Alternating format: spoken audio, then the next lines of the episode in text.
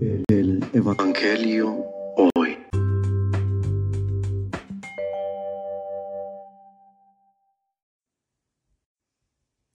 Del Santo Evangelio según San Lucas. En aquel tiempo, Jesús dijo a sus discípulos, Había una vez un hombre rico que tenía un administrador, el cual fue acusado ante él de haberle malgastado sus bienes. Lo llamó y le dijo, ¿Es cierto lo que me han dicho de ti?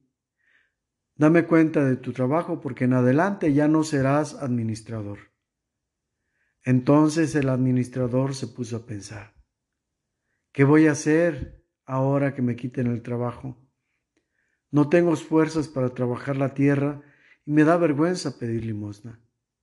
Ya sé lo que voy a hacer, para tener a alguien que me reciba en su casa cuando me despidan. Entonces fue llamando uno por uno a los deudores de su amo. Al primero le preguntó, ¿cuánto le debes a mi amo? El hombre respondió, cien barriles de aceite. El administrador le dijo, toma tu recibo, date prisa y haz otro por cincuenta. Luego preguntó al siguiente, ¿y tú cuánto debes? Este respondió, cien sacos de trigo. El administrador le dijo, toma tu recibo y haz otro por ochenta. El amo tuvo que reconocer que su mal administrador había procedido con habilidad, pues los que pertenecen a este mundo son más hábiles en sus negocios que los que pertenecen a la luz. Palabra del Señor.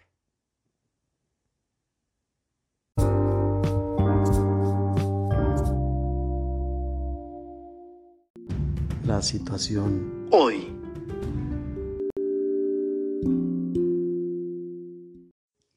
en la persona humana, ser pensante, como se le llama en filosofía, o criatura suprema, como lo podemos interpretar a razón de la creación.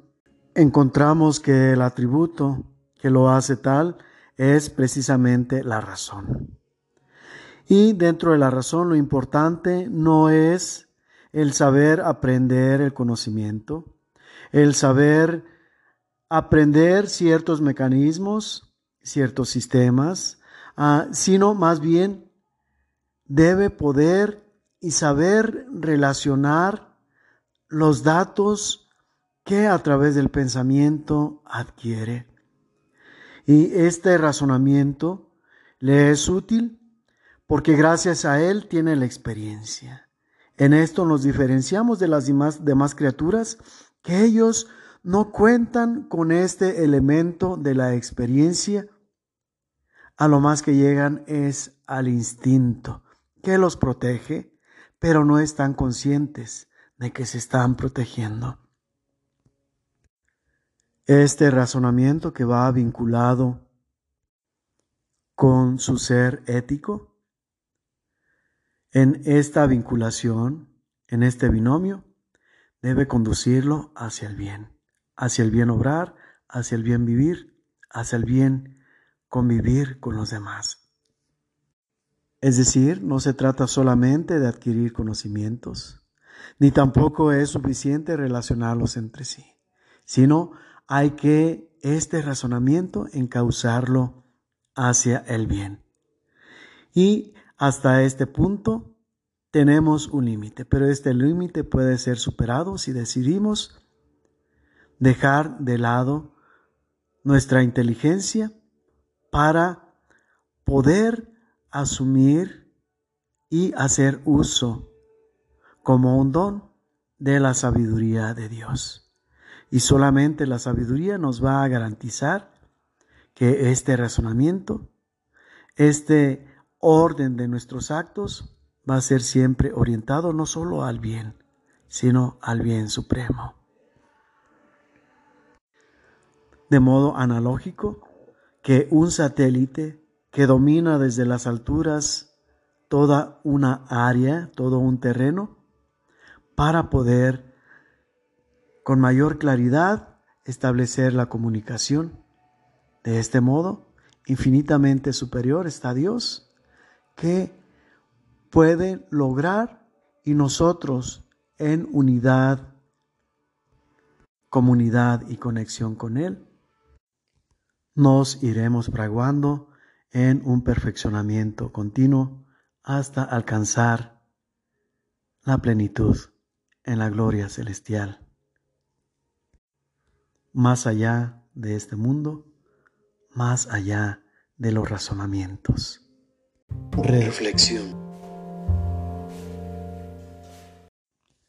En resonancia con el Evangelio, podemos decir del empleado que el calificativo de mal administrador dado por su patrón no significaba que no hiciera bien el trabajo, que no tuviera la capacidad, sino que veía con interés el producto de su trabajo, pues buscaba más su beneficio personal que el beneficio de la empresa para la cual trabajaba, es decir, el beneficio para la casa del patrón que le daba su confianza.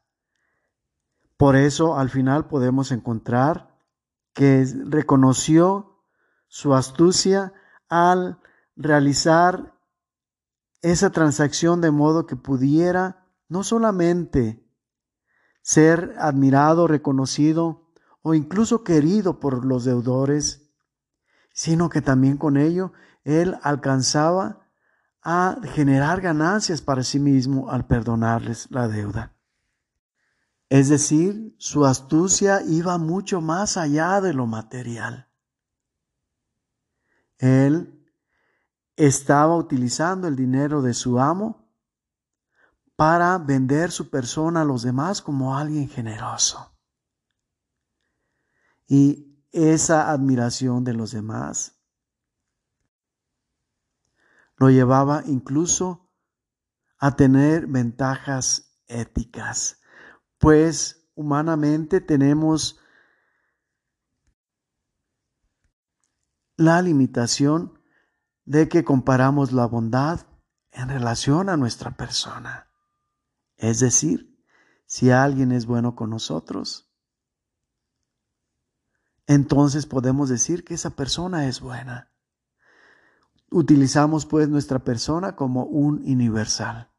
Lo que nos hacen de bien a nuestra persona, lo consideramos como bien para toda la humanidad o como un bien universal. Es decir, este hombre se estaba quitando de sus hombros esa imagen negativa que pudieran tener de él los empleados, sobre todo los deudores.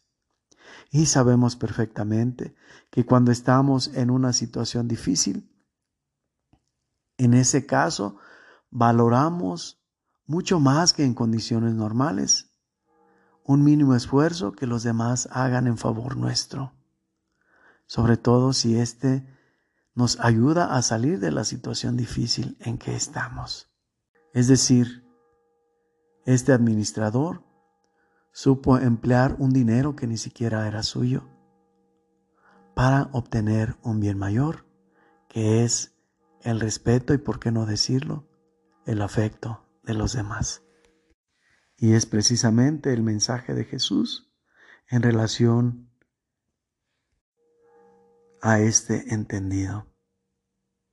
Que nos están ganando aquellos que se entregan a los beneficios mundanos en vez de los de Dios, porque tienen esa astucia, esa pericia para obtener beneficios. Y nosotros Muchas veces estamos en pañales en el reconocer el verdadero valor que está más allá de nuestros sentidos. Nos es difícil comprender el valor real de las cosas espirituales, de las cosas celestiales. Si verdaderamente las conociéramos, no apostaríamos todo por ellas. Y no buscaríamos permanecer el más tiempo posible en nuestra zona de confort, entregando incluso nuestra persona, pero sin poner todo el esfuerzo en ello, y más aún, sin abrirnos a la fuerza de Dios, que nos ayudaría a alcanzar la plenitud en nuestra relación con Él. Más allá, pues, del valor aparente de las cosas, está el valor espiritual que la sobrepasa infinitamente. Esta es la sabiduría que hoy Jesús nos da. No se trata tanto de despreciar u odiar las cosas del mundo, sino más bien, a través de ellas, irnos ejercitando para poder alcanzar las verdaderamente valiosas, las espirituales, las del reino de los cielos. Hecho. El sentido egocéntrico tan fuertemente anclado en el hombre de hoy puede, de cierto modo, ser un escalafón a modo de resiliencia para sacar de esa fuerza negativa un beneficio para la fuerza positiva, es decir, aprovechar ese modo de buscar con tanto ahínco el beneficio para uno mismo, simplemente tenemos que cambiar el enfoque, la meta.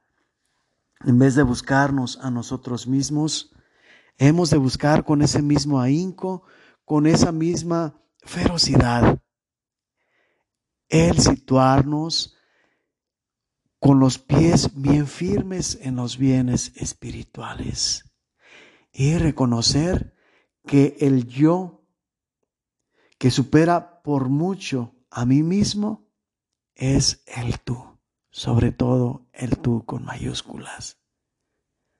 Ver el bien en los demás y buscar y luchar por él es encontrar el bien en uno mismo, porque mejoramos nuestra comunidad, mejoramos nuestra paz, nuestras relaciones.